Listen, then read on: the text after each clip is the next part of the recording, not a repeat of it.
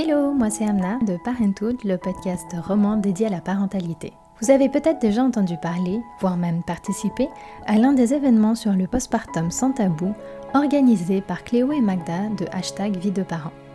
Eh bien cet été, durant tout le mois de juillet, on vous propose un hors-série spécial de 5 épisodes dédiés à cet événement, avec tous les professionnels de la périnatalité qui y ont participé. Vous aurez ainsi le privilège d'entendre leurs présentations et leurs conseils à chacun et chacune d'entre eux, ainsi que celui de Curtis, le parent témoin de cet événement. Ces épisodes sont extrêmement précieux pour les parents qui peuvent se sentir seuls, isolés, effrayés par rapport à tout ce qu'ils peuvent vivre et découvrir, dans cette période très spéciale qu'est le postpartum. En espérant qu'ils vous apporteront des réponses, du réconfort, vous permettront de déculpabiliser, de vous sentir mieux dans votre peau et par rapport à vos décisions, je vous souhaite un beau et doux postpartum. Et maintenant, je laisse Coraline, sage-femme et infirmière spécialisée diplômée au HUG, mais également fondatrice de la Mambox, vous parler du postpartum. Donc, salut Amna, moi c'est Coraline, j'ai 33 ans, je suis sage-femme aux urgences de la maternité. Euh, je suis la fondatrice de la Mambox, c'est une box qui est destinée pour la guérison de la sphère intime après l'accouchement, mais qui peut s'utiliser avant l'accouchement pendant euh, la dernière phase de grossesse. Donc Coraline, on reprend un peu les éléments de cette journée qui est dédiée au postpartum grâce à Cléo et Magda de Hashtag Vie de Parents qui ont mis en place cet événement dédié au postpartum. Euh, avant de rentrer dans le vif du sujet et d'aller euh, sur la question du postpartum, est-ce que tu pourrais euh, rapidement nous expliquer en fait le rôle de la sage-femme pendant la grossesse, durant l'accouchement et du coup ensuite pendant la période du postpartum? Donc oui, avec plaisir. Alors moi, je conseille vraiment de rencontrer sa sage-femme et de la choisir avant l'accouchement, donc pendant la grossesse. D'ailleurs, c'est elle qui va vous suivre à domicile une fois que vous aurez accouché. Euh, à part l'association Bien-être, si mes souvenirs sont bons, euh, les sages-femmes indépendantes ne peuvent pas vous suivre à la maternité ou en clinique. Donc ce qui se passe, c'est que euh, à une fois que vous êtes à la maternité, c'est une sage-femme, soit de l'accompagnement global parce que vous avez été suivi pendant votre grossesse par une des sages-femmes de l'accompagnement global, un service qui est vraiment propre au HUG.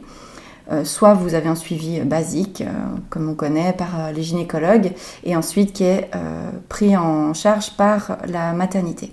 Et là, vous avez une sage-femme qui va être là en salle de naissance. si vous avez de la chance, ce sera la même jusqu'à l'accouchement. Et si le travail dure un peu plus longtemps, selon, le contexte, ben, chaque 12 heures, il y a une sage-femme qui change.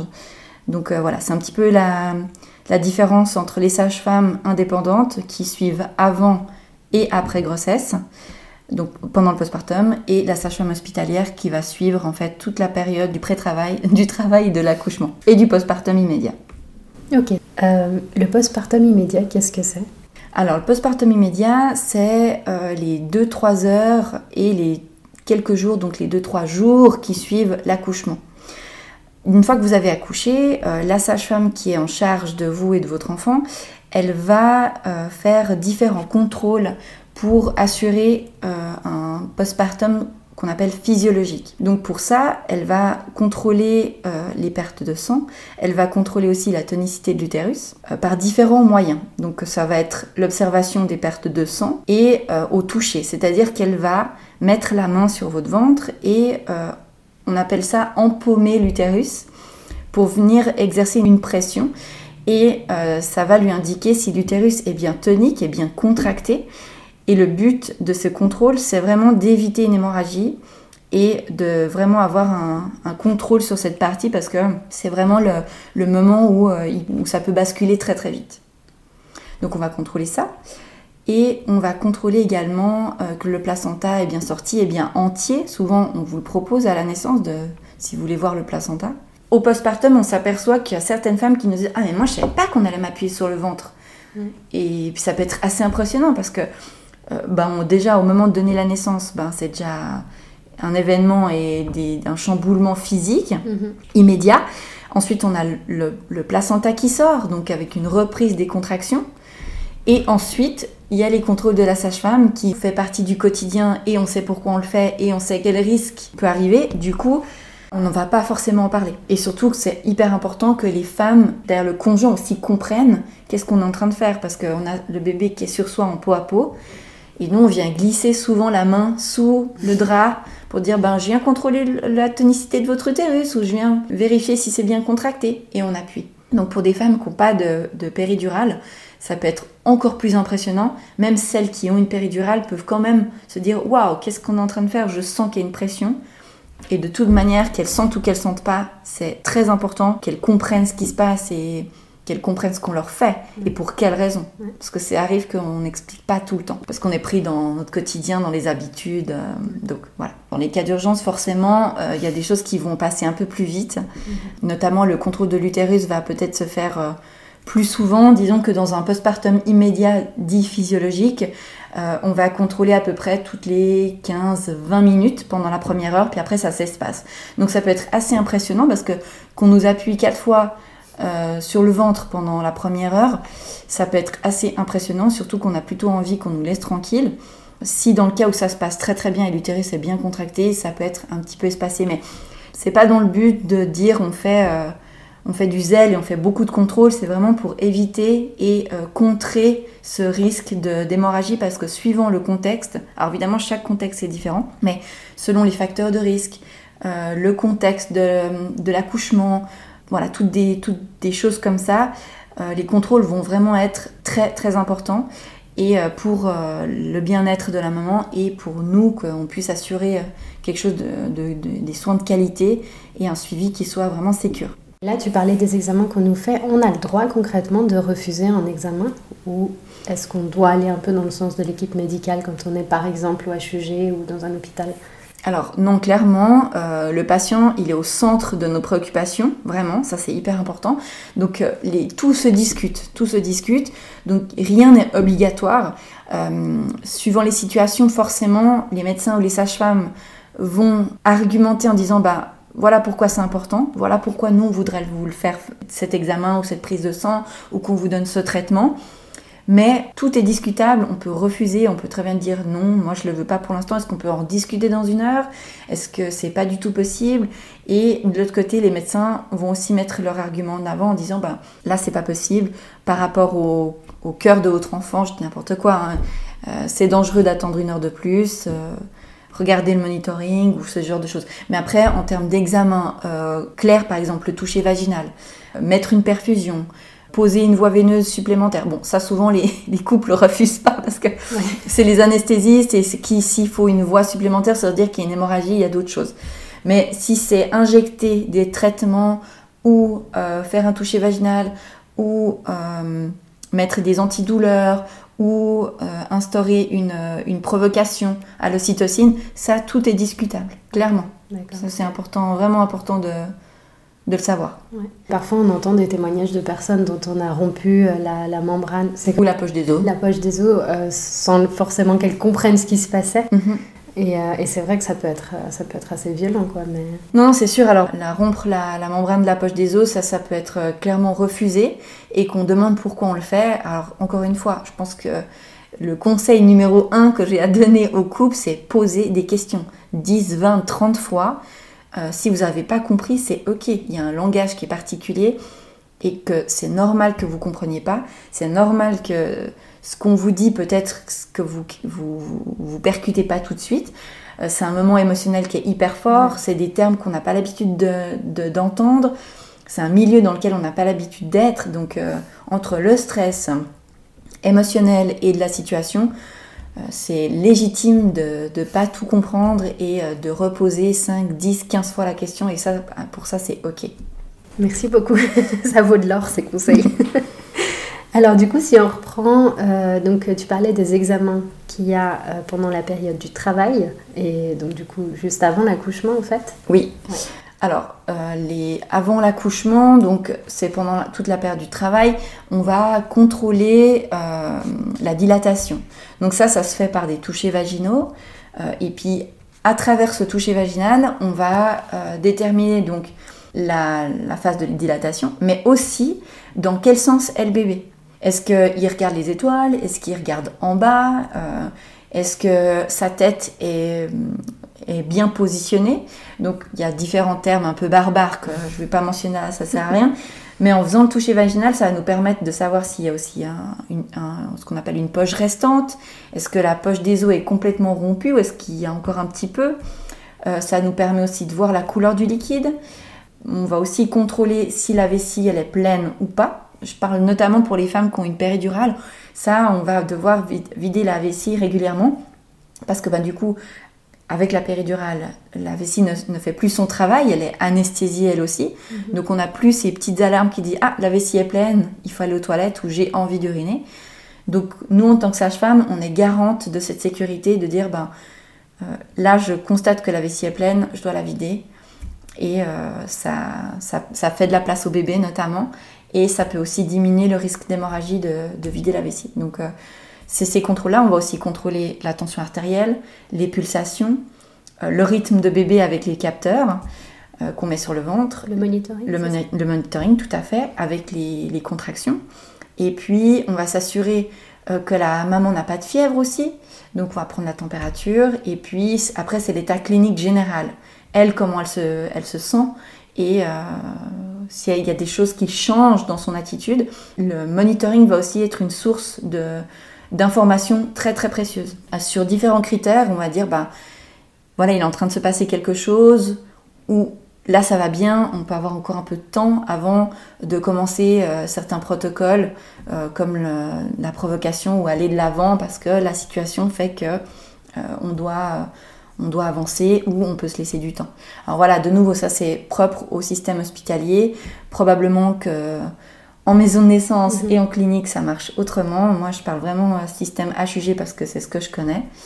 Donc euh, voilà, chaque endroit est différent et surtout chaque situation est différente.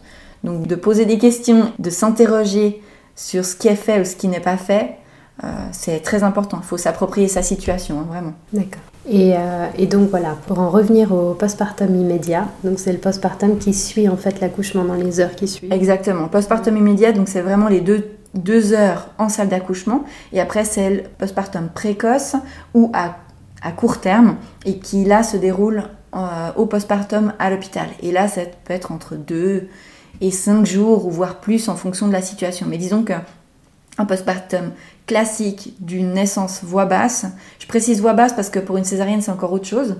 euh, c'est à peu près deux, maximum trois jours. Mais disons qu'on reste deux jours hospitalisés.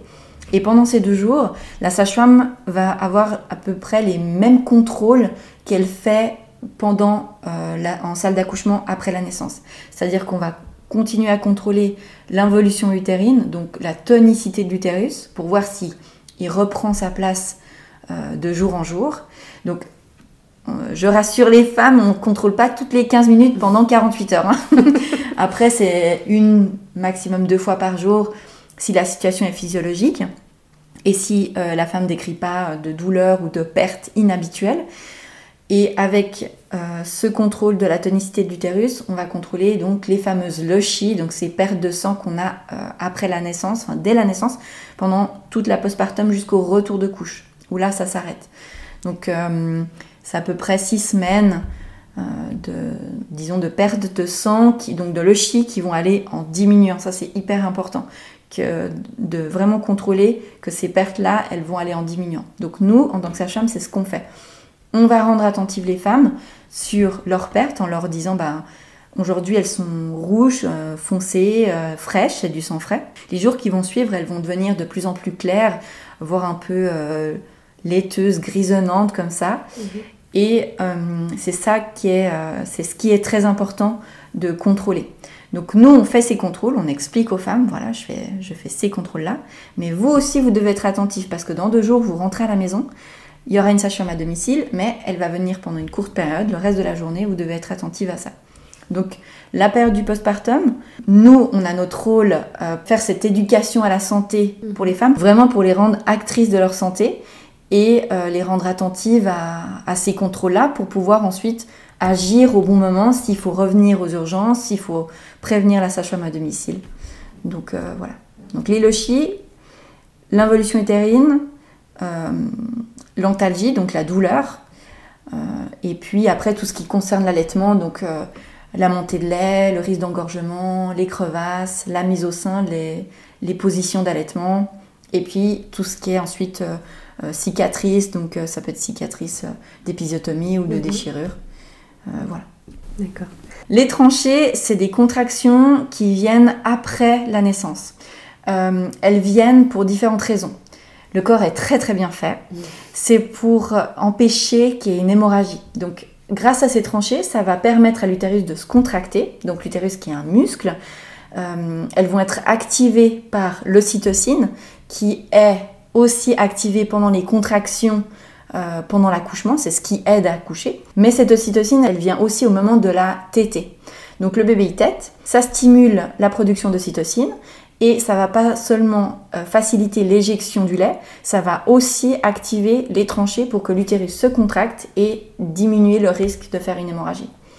Donc la mise au sein euh, précoce, c'est super parce que du coup, ça peut remplacer l'ocytocine de synthèse qu'on va mettre après l'accouchement. Si, euh, si on n'allait pas, si on ne souhaite pas allaiter, au moins pour éviter un risque d'hémorragie, euh, mettez votre bébé au sein, ne serait-ce que les premières heures euh, du postpartum. Donc ça, ça va être pendant les premiers moments. Et ensuite, ces tranchées, elles peuvent être impressionnantes parce qu'on a vraiment l'impression qu'on a des, contractions en fait. Hein. De nouveau, on se dit, qu'est-ce qui m'arrive? Donc c'est complètement physiologique et ça va aider l'utérus à rétrécir, à éliminer ce sang, donc c'est le chi qui est en trop, et reprendre sa place au fur et à mesure. Donc à chaque tété, ça peut se produire. Et souvent, euh, on a des femmes qui ont où c'est pas leur premier enfant, les tranchées peuvent être plus importantes parce que l'utérus est un peu plus grandi et un peu plus important. Alors il met pas plus de temps à prendre sa place, mais les tranchées à ce moment-là pour un deuxième, troisième ou quatrième enfant, elles peuvent être plus importantes que pour un premier bébé. Ah zut. Disons que quand on le sait, on appréhende un peu moins, on est un peu moins surprise, donc au moins d'être au courant. Et à côté, les antidouleurs euh, font bien leur travail aussi. Donc, euh. oui. Et puis, ça, ça, peut durer combien de temps, tu disais, euh, du coup Les, les tranchées C'est assez variable. disons qu'il faut... En fait, on dit que l'utérus reprend sa place au bout d'une dizaine de jours, à peu près. Ça ne veut pas dire qu'il, qu'il est, que le col est complètement fermé, mais chaque jour, l'utérus redescend de un doigt sous le nombril. Donc à peu près entre 7 et 10 jours, il reprend sa place et souvent on les sent plus à ce moment-là parce que l'utérus est beaucoup plus petit, il est beaucoup plus bas, euh, il n'est pas au niveau de, l'abdomen et au niveau de la, de la ceinture abdominale donc c'est des douleurs qu'on sent pratiquement plus. Après, ben, c'est femme dépendante, donc ça dépend de, de notre tolérance à la douleur, ça dépend de notre, sensibilité. Donc ça, vraiment, c'est femme dépendante. Mais en principe, euh, vraiment au maximum ou d'une semaine, on les sent plus. Ok. Tu as parlé de la mise au sein pour pouvoir aider justement avec euh, les tranchées, mais je me disais qu'en même temps, si on décide de pas allaiter ou qu'on ne mhm. peut pas allaiter, euh, c'est pas forcément évident la mise au sein même euh, provisoire parce que cette mise au sein elle, demande quand même qu'il y ait plusieurs jours, enfin dans mon souvenir, hein, comment dire, une mise en place qui peut durer plusieurs jours. Donc est-ce que ça, ça, se fait quand même? Alors oui, oui, ça fonctionne, euh, ça fonctionne quand même. Après, de nouveau, il n'y a rien d'obligatoire. L'utérus se contracte quand même, même si on ne met pas au sein. C'est juste que ça favorise, ça donne un, élément, disons, bonus. Euh, et puis, dans la majorité des cas, d'ailleurs, c'est assez systématique, sauf s'il y a vraiment un, un nom euh, radical des couples, mais on met quand même le cytocine à la sortie de l'épaule du bébé pour que l'utérus se contracte. Ah, donc euh, pendant l'accouchement Oui, en fait, ah, exactement. On met euh, une, toute petite dose d'ocytocine au moment où l'épaule, la deuxième épaule, est sortie euh, pour que l'utérus déjà se contracte bien. Mais c'est pas une dose comme pour une femme qui va faire une hémorragie. C'est vraiment pour juste donner un petit coup de, de pouce à l'utérus pour qu'il continue à se contracter et que ça facilite aussi la sortie du placenta. Donc c'est vrai que la mise au sein, ça, aide aussi dans ce sens-là. Maintenant, pour des femmes où c'est pas possible, où c'est inenvisageable, ou que euh, physiquement parlant c'est compliqué, bah, c'est ok de pas le mettre au sein. Hein. C'est euh, vraiment euh, pas du tout de culpabilité là-dessus. Hein. Ok, merci. un mot sur les fuites ou les hémorroïdes? J'ai vraiment les sujets les, plus, fun. C'est ça, les plus fun, c'est clair. Je pense que tous les sujets du postpartum sont super fun en soi. c'est sûr. Alors, euh, les hémorroïdes. Déjà pendant la grossesse, c'est pas hyper chouette, notamment euh, pendant la grossesse, c'est vraiment pas le moment euh, agréable.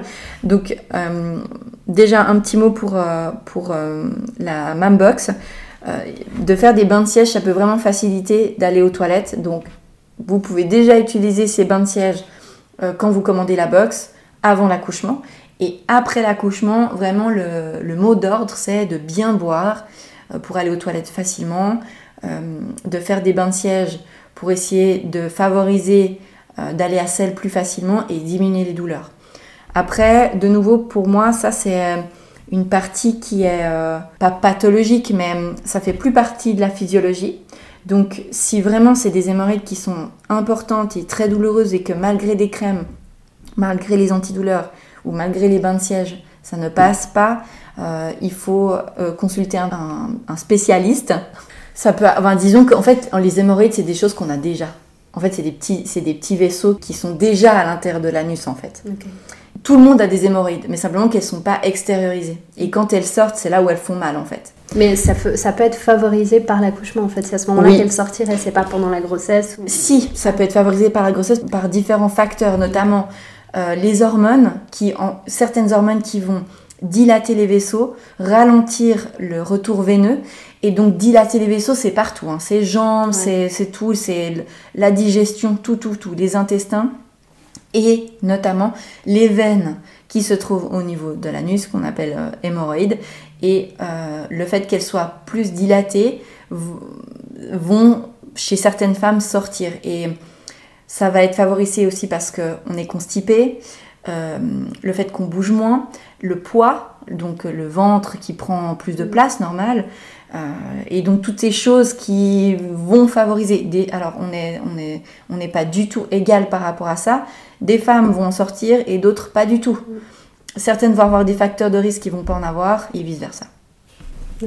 Les fuites, ça peut survenir. Alors ça peut, c'est souvent, on parle de fuite urinaire. Hein.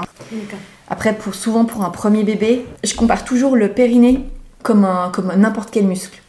Euh, tu as été sportive hyper longtemps, euh, si tu reprends, si arrêtes pendant un long moment et tu reprends, il y a une mémoire du corps et souvent ça repart vite, où tu vas pouvoir vite reprendre des poids, euh, enfin mhm. vite courir ou marcher sur une longue période, que quelqu'un qui a jamais rien fait, une rééducation, c'est presque une éducation au périnée. Parce que mhm. du coup, c'est un muscle que tu dois euh, muscler.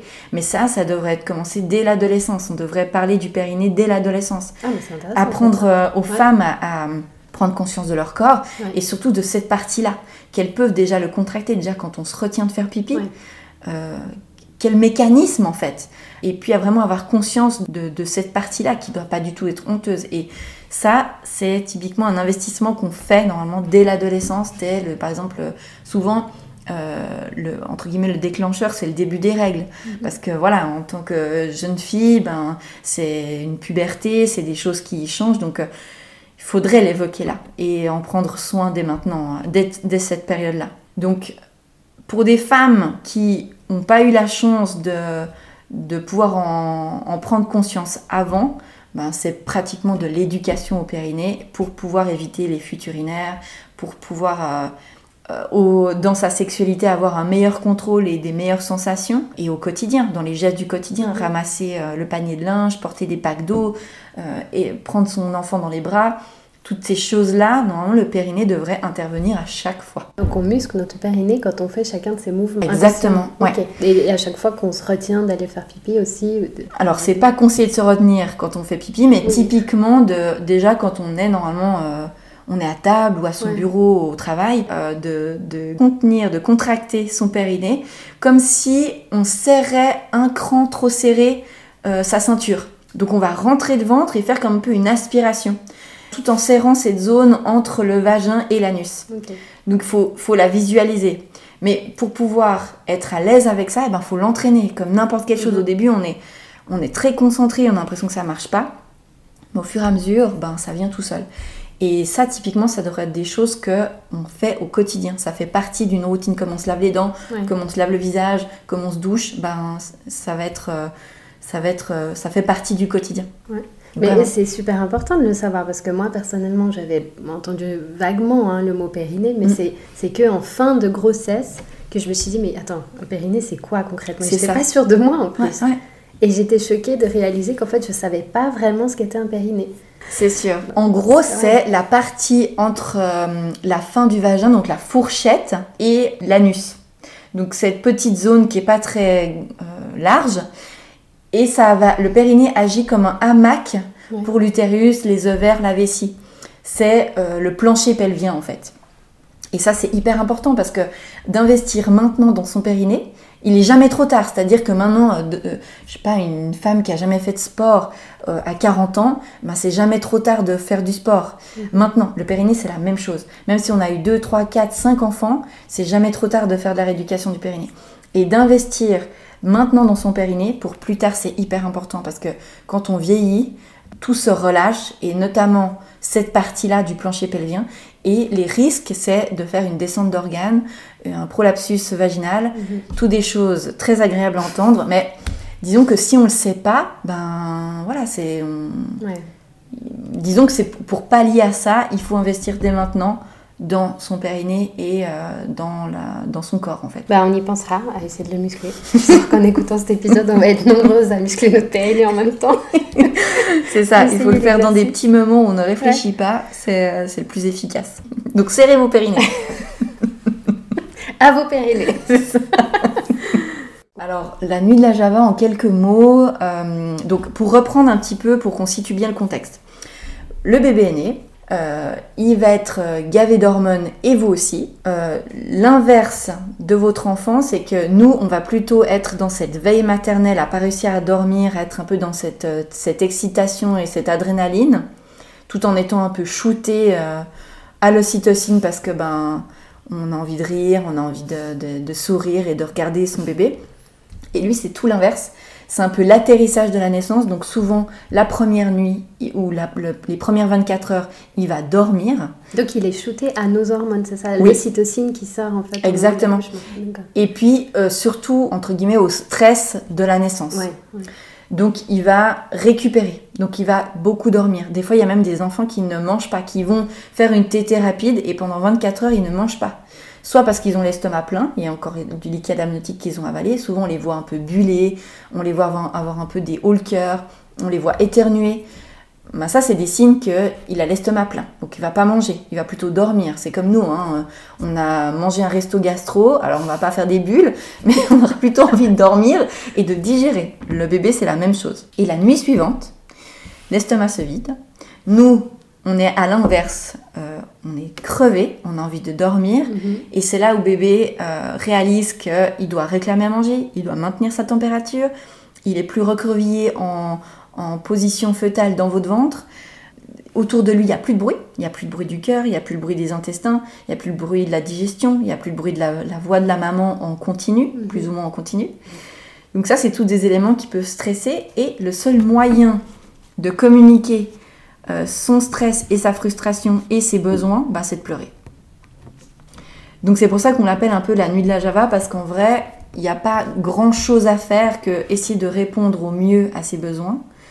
Surtout ne pas stresser. D'accueillir cette nuit de la Java comme euh, un moment où on se dit ben j'apprends mhm. à comprendre mon bébé et mon bébé est en train de comprendre qu'il n'est plus dans mon ventre et il est en train de se passer des choses. Souvent, on est dépassé parce que pour un premier bébé, on se pose mille questions. Est-ce que je fais bien Est-ce que je fais pas bien Est-ce que j'ai oublié quelque chose? Donc, pas de panique, on respire et on accueille ses pleurs parce que c'est son moyen de communiquer. Mm.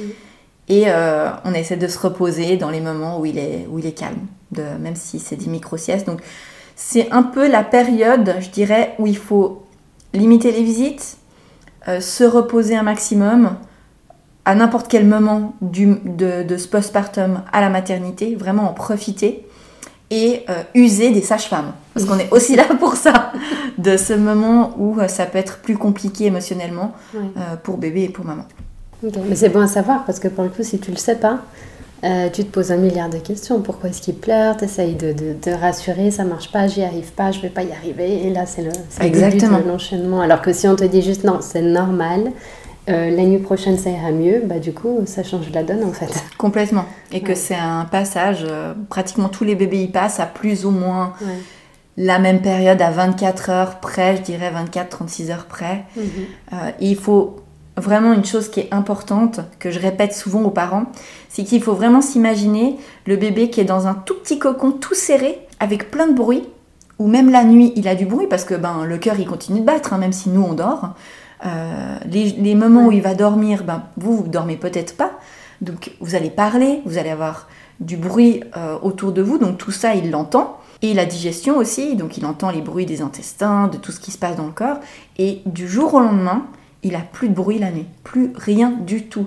Donc ça peut être vraiment une source d'angoisse euh, pour cet enfant et de, de, vous communiquer que je comprends qu'il y a quelque chose qui a changé, euh, euh, j'ai besoin d'être rassurée. Donc euh, de remettre les choses dans, dans leur contexte et ben, d'être juste là et présent et de faire des câlins à ce bébé et puis de voilà d'attendre que ça se calme. et puis d'ailleurs, c'est aussi ça qui souvent provoque la montée de lait. En fait, c'est les pleurs du bébé ou pas du tout? Alors ça peut. entend des fois. Dans le sens où, alors c'est pas les pleurs qui vont activer la montée de lait, ça va être que un bébé qui pleure, on va tenter plein de choses. Donc les câlins, vérifier le change et tout ça, mais aussi du coup le mettre plus souvent au sein. Et la montée de lait, le bébé il le sent. Donc il va beaucoup plus pleurer, beaucoup plus réclamer, râler, parce qu'il sent qu'il y a quelque chose qui est en train de changer. Le, lait change de goût, le, lait change de, couleur. Donc toutes ces choses font que il sait très bien ce qui est en train de se passer. Donc pour stimuler cette montée de lait, il va râler, il va pleurer, il va solliciter la maman pour qu'il euh, soit mis au sein plus souvent. Et la montée de lait se fait. Euh, et là, du coup, voilà, il y a, des choses qui se passent où il va être beaucoup plus apaisé. Euh, d'ailleurs, on, voit tout de suite hein, un bébé qui va téter pour stimuler. Et d'un coup, hop, il change son rythme de, de téter, où c'est beaucoup plus long. Ça va être, on voit qu'il avale, c'est des longues gorgées, un peu comme ça en vague. Qu'avant, c'est vraiment des tétés très rapides comme ça pour que mhm. le lait vienne. Et il y a des femmes qui sentent que le lait arrive. Donc ça, c'est l'ocytocine qui fait très bien son travail pour l'éjection du lait. Et du coup, en parlant du lait qui arrive, euh, est-ce que tu pourrais nous dire un mot sur, tu sais, un peu tous ces termes comme le colostrum, le méconium, c'est des termes qu'on entend comme ça? Alors le colostrum, c'est les, les, fameuses gouttes d'or, c'est ce, ce, premier liquide qui sort qui est plutôt un peu transparent, euh, souvent, on entend que les mamans, elles sont assez inquiètes euh, à, cause de la quantité. Elles se disent, est-ce que, mon enfant va avoir assez avec ces quelques gouttes? Et oui, il aura clairement assez, euh, parce qu'en fait, à la naissance, un bébé, la, taille de son estomac, elle est entre 3 et 5 millilitres. Donc c'est vraiment très très peu. On prend une seringue, 3 millilitres, c'est vraiment minuscule. Donc petit estomac, donc rempli vite, mais il se vide vite aussi. Donc il va réclamer souvent. Et au fur et à mesure, l'estomac grandit, va, vraiment euh, euh, comme, un, comme un élastique hein, qui, qui s'agrandit. Euh, et il va avoir plus de contenance. Donc il, peut contenir plus, donc il va tenir plus longtemps, et ainsi de suite. C'est comme ça que ça s'espace.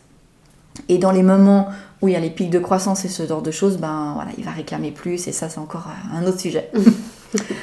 donc pour le colostrum, voilà. Ensuite il y a le lait le lait normal. C'est donc c'est les deux trois premiers jours le colostrum. Oui, c'est en fait c'est juste à, la, dès la naissance et euh, jusqu'à un peu cette plénitude mammaire en fait, où il y a le colostrum qui est, qui est présent à ce moment-là. Et puis le méconium, c'est les premières selles du bébé qui sont très noires, charbon, très collantes, euh, qui en fait sont constituées du liquide amniotique. Donc c'est le liquide amniotique qui est digéré, euh, qui va être évacué à ce moment-là. Et euh, la digestion du lait euh, va permettre de remplacer en fait ce méconium. Donc les premières selles évacuées, c'est le, liquide amniotique qui, est digéré et qui sort. Et une fois qu'il a plus ça, c'est remplacé par euh, les fameuses premières selles or. Donc ça, c'est vraiment du lait et de l'alimentation, soit du lait artificiel, soit de l'allaitement. Ok. Bon, je pense que là, on a un peu fait le tour quand même mhm. de ce qu'il y avait. Du coup, si on avance un petit peu, là, on a passé le postpartum immédiat des quelques heures, le postpartum des, des premières semaines. Euh, et petit à petit, comment est-ce que le corps il évolue dans le postpartum euh, plus lointain, mais dans les premiers mois et puis après? Parce que ça peut durer voilà, un an, mais ça peut durer trois ans. exactement, exactement. alors, le corps, il évolue, je dirais, chacun à son rythme. Hein. Euh, d'une grossesse à une autre, déjà, c'est, euh, il peut y avoir vraiment avoir des grosses différences. Et d'une femme à une autre, j'en parle même pas. Mhm. Donc, euh, les conseils que je donnerais, c'est vraiment de s'écouter et d'être indulgente avec, avec ce corps qui a donné la vie et qui est en train de se remettre d'un chamboulement qui est immense. Notamment, alors je veux vraiment parler physiologie. Alors ça va être déjà tous les organes pour qu'ils se remettent en place, ça prend du temps. Euh, l'utérus, on en a parlé, euh, pour qu'il reprenne sa, taille initiale, ça prend du temps.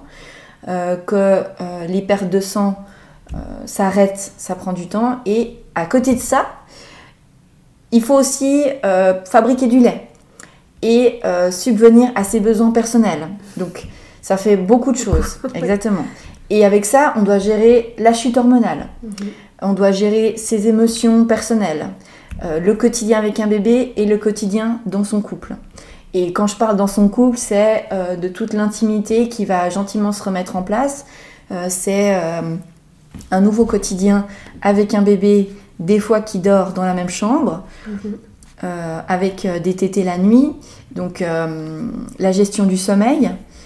Et on doit pouvoir faire face à tout ça, mais vraiment avec beaucoup d'indulgence. Pour moi, c'est vraiment un, mot qui est important parce que souvent, on est un peu biaisé par euh, les réseaux, par euh, des fois notre entourage, mhm. par ce qu'on voit, mais qui est pas forcément, qui est d'ailleurs jamais la réalité. ce qu'on imagine en fait. Exactement, ça c'est vraiment dans, dans l'imaginaire collectif qu'on mhm. doit répondre à certaines normes et à être euh, comme ça dans telle case pour être la mère parfaite. Stop à tout ça.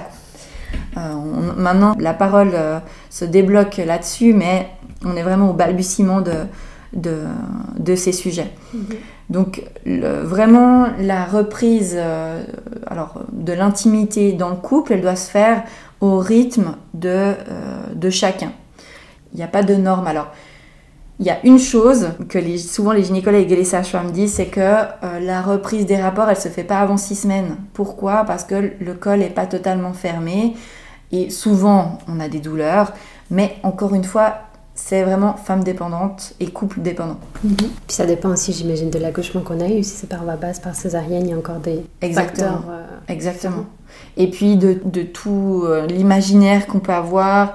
Il faut aussi penser que la, la, baisse de la libido, elle est aussi impactée par euh, la chute hormonale. Mhm. Donc, pas d'inquiétude si on n'a plus d'envie ça va revenir ou, peut-être ça va revenir moins. Euh, mais il faut, se, il faut se baser sur euh, son quotidien.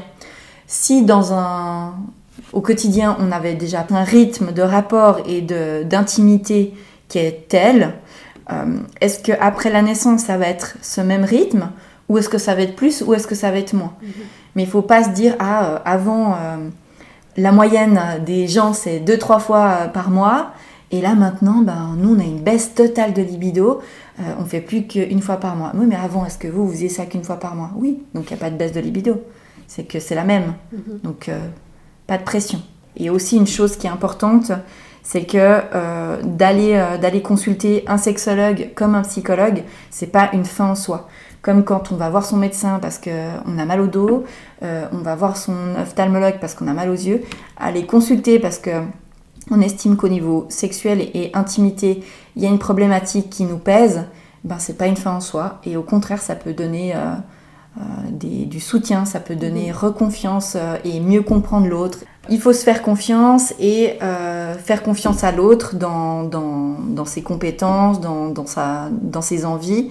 Euh, la communication, forcément, c'est la clé, mais si à un moment, cette communication, elle est rompue, eh bien, c'est pas une fin en soi d'aller voir euh, un sexologue, par exemple, ou un psychologue pour trouver des solutions ensemble. Merci pour euh, ce conseil. Ouais, effectivement, le gynéco nous a dit exactement ce que tu viens de dire, mais Jessica, son corps en fait, je sais pas, peut-être parce que elle est petite, je sais pas, c'est son métabolisme en fait, il, a trop par rapport à le premier nom, le deuxième nom, la troisième, ouais, carrément. Son corps, il a, il a vite euh, tout. euh. En fait, la première fois qu'elle est tombée enceinte, elle a fait une fausse couche. Genre, elle a fait la fausse couche, on va dire, le 24 octobre. Ou, euh, je sais pas, le début novembre. De base, si je me trompe pas, après, je sais que ça dépend des corps, euh, de, ouais, du corps de chacun des femmes. Ça met peut-être, quand je fais, on fait une fausse couche, peut-être, je sais pas, deux, trois semaines ou pour que ça se régénère ou ça redevienne comme avant. Elle, ça a mis genre une semaine et demie. Elle est retombée enceinte. C'était incroyable. Même le gynéco, il était choqué. Il a dit euh, Attends, tu viens de faire une fausse couche, t'es déjà enceinte. C'est trop bizarre. Donc, du coup, euh, son corps, je sais pas. C'est c'est pour ça que je dis ça. Après, elle, euh, dès qu'elle a fait la fausse couche, même pas une semaine et demie plus tard, apparemment, elle était retombée enceinte. Ok. Voilà, trop bizarre. je sais pas. J'ai même euh, posé des questions. Je me disais, mais comment c'est possible? Parce que voilà, il y a eu ça, il y a tout ce, ce, cette, euh, ce cycle-là, mais elle était en dehors du cycle. Genre, elle a trop vite récupéré tout, tout, tout. tout. Je pense qu'il doit en avoir beaucoup comme ça, mais bref. Et donc, elle est retombée enceinte tout de suite. C'est comme si vraiment ce bébé, il fallait qu'il vienne, quoi. Ouais, ouais. Voilà. Et donc là, pour Kelly, euh, là aussi, elle a très très vite récupéré que même genre cinq semaines plus tard, on a repris déjà. Bref, et euh, du coup, bah, en tout cas, ça a repris et franchement, ça a vite repris, même euh, parce que je sais que votre euh, le corps au niveau de tout, tout ce qui est à l'intérieur, elle doit même travailler pour que ça revienne comme périnée c'était. Voilà, merci. La rééducation du périnée. Voilà, exactement. En fait, même dans la pénétration, genre, j'ai senti comme si de rien ne s'était passé. Genre, c'était normal. C'était même parfois, j'ai envie de je lui ai même dit, on dirait que c'était mieux même qu'avant. Genre, je sais pas, c'est trop bizarre. Et du coup, là, je pense que ça dépend de, de la personne ou du corps de chacun, de- de- des femmes, et aussi, ben, peut-être euh, dans la tête, je sais pas. C'est c'est très. Parce que nous, on est des gens assez euh, très positifs et euh, quand on veut quelque chose, on fait tout pour l'avoir et franchement, ça marche. Et du coup, ben, je pense que c'est ça. Moi, au fond, euh, je- j'étais pas forcément en manque ou quoi, parce que je sais qu'il y a des étapes à respecter, il faut être patient.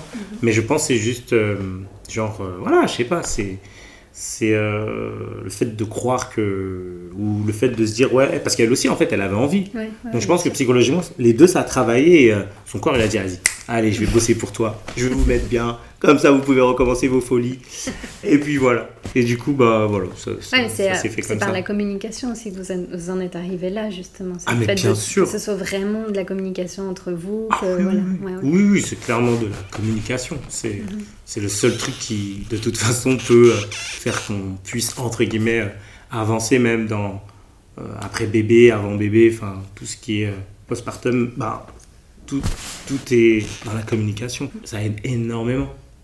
J'ai envie de dire, c'est de la logique, enfin, on communique, quoi. Ouais. Voilà. Ouais. Nous, je pense qu'on s'entend et c'est pour ça que ça marche. Exact. Que j'ai pu, euh, au bout de cinq semaines, ben, avoir le plaisir. voilà. J'ai apporté mon, mon aide psychologiquement, euh, parlant aussi, euh, pour qu'elle se sente le plus à l'aise euh, dans tout, euh, tout ce qu'on traverse jusqu'à même maintenant. Mhm. Ouais, ouais. Est-ce que toi, ça t'a surpris aussi le, le postpartum en soi après la naissance? Est-ce qu'il y a des, des choses que as, dont tu n'avais pas du tout conscience en, en tant que toi, en tant qu'homme, en tant que papa justement? Oui, moi ce qui m'a le plus surpris chez la femme en général, parce que c'est la femme, bon après ma compagne aussi, mais c'est que en fait vous subissez ce, cet ascenseur émotionnel assez fort, genre euh, euh, vous êtes toujours dans ce truc pendant des mois où euh, vous êtes contente et puis d'un coup vous êtes là et puis tout ça et tout. Et puis nous en fait, je pense en tant que papa, on est là, on essaie de comprendre, de capter, de se dire ok, je sais qu'elle vit ce truc. On sait pas, c'est très spécial, mais on comprend que, enfin moi en tout cas j'ai compris que c'est exceptionnel. C'est un truc qui va durer longtemps, ça peut durer longtemps, mais je pense que ma façon d'être fait que je peux pas laisser ça en fait. Alors oui, j'accepte que normal qu'il y a ce truc euh, émotionnel, euh, on, on est deux, la femme ou même les parents généralement on peut être désorienté à cause de plein de trucs que ce soit le sommeil euh, le manque de sexe euh, les câlins les trucs qui changent euh, tout ça je l'accepte. Mais je fais en sorte que de l'accepter mais pas que ça soit un, un truc mauvais. Je prends le bon côté de toutes ces choses pour me dire oh, c'est pas grave ça va aller ça va passer et tout. Et je pense que c'est ça qui fait que ça marche Alors la chute hormonale, gros sujet, euh, elle concerne 100% des femmes, hein, euh, personne n'y échappe. Euh, une chose qui aussi doit être banalisée et normalisée, c'est le baby blues, donc qui concerne 80% des femmes accouchées, et le- à la différence du- de la dépression du postpartum qui concerne une femme sur cinq. Donc la chute hormonale, c'est un moment qui peut être assez euh, impressionnant parce que on va être à fleur de peau pour beaucoup de choses. Euh, au niveau euh, physique, on peut avoir des sécheresses vaginales qui ne correspondent pas du tout à notre envie d'avoir un moment d'intimité avec son conjoint ou sa conjointe.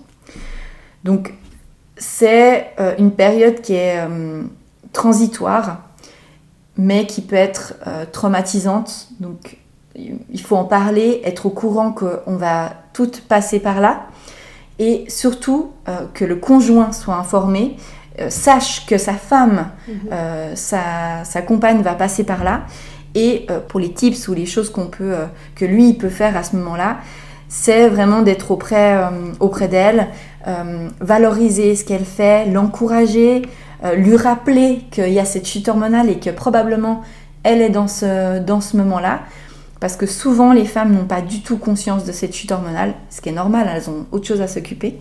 On est souvent focus sur euh, les besoins de son enfant, mhm. répondre à ses propres besoins, donc on a la tête dans le guidon. Donc que notre conjoint nous fasse un, petit rappel en disant eh, Je crois que tu es dans cette période de chute hormonale, t'inquiète pas, ça va passer, je suis là, euh, on va la traverser ensemble. Le choix des mots et euh, le soutien de son, de son partenaire peut vraiment faire la différence. c'est essentiel du coup que les, partenaires justement soient vraiment sensibilisés en fait sur cette chute euh, hormonale. C'est bien la chute, euh, la chute ou redescente ou je sais plus comment. Oui, alors disons que la, chute hormonale, je trouve plus violent que la que la descente hormonale. Et c'est bien celle qui, normalement, ou plus ou moins, apparaît à partir du troisième jour, c'est ça? Oui, elle corrèle avec la montée de lait, en fait.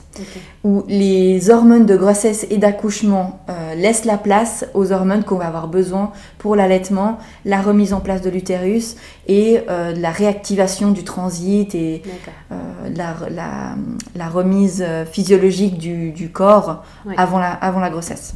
Donc voilà, vraiment bien rappeler au couple que le troisième jour, c'est tout à fait possible, que commence petit à petit en fait euh, ce chamboulement euh, émotionnel et euh, hormonal qui, entre en ligne de compte. Merci Coraline. Et par rapport à tout ce que tu disais sur le corps en postpartum, on précise bien que ça arrive, peu importe le type d'accouchement. Ça peut arriver que ce soit les tranchées, les logis, les fuites, voilà, tout ça. Exactement. Euh, césarienne, accouchement voix basse, des femmes qui ont eu une provocation. Tout ça, c'est des accouchements. Donc, tout le monde y passe par, euh, par ces étapes-là. Euh, c'est normal, le corps doit se remettre. Donc, mhm. On passe par toutes ces, par toutes ces phases. Donc, être informé, être sensibilisé, parlez-en autour de vous, à votre conjoint ou aux personnes qui sont proches de vous, qui vont vous soutenir dans cette période postpartum. Le fait qu'elles soient informées, et au courant de ces, de ces choses-là, elles seront moins gênées et vont pouvoir mieux comprendre par quel, euh, par quel moment vous passez. D'accord. J'avais une petite question pour les femmes qui accouchent en maison de naissance ou qui accouchent chez elles, par exemple, ce qui t'est arrivé.